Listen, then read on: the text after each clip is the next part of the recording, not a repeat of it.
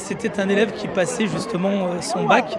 C'est un superbe élève et à l'image de, sa carrière, très humble, modeste, travailleur, euh, soucieux de bien faire, euh, montrer euh, une attitude à l'extérieur du terrain comme, sur le terrain impeccable.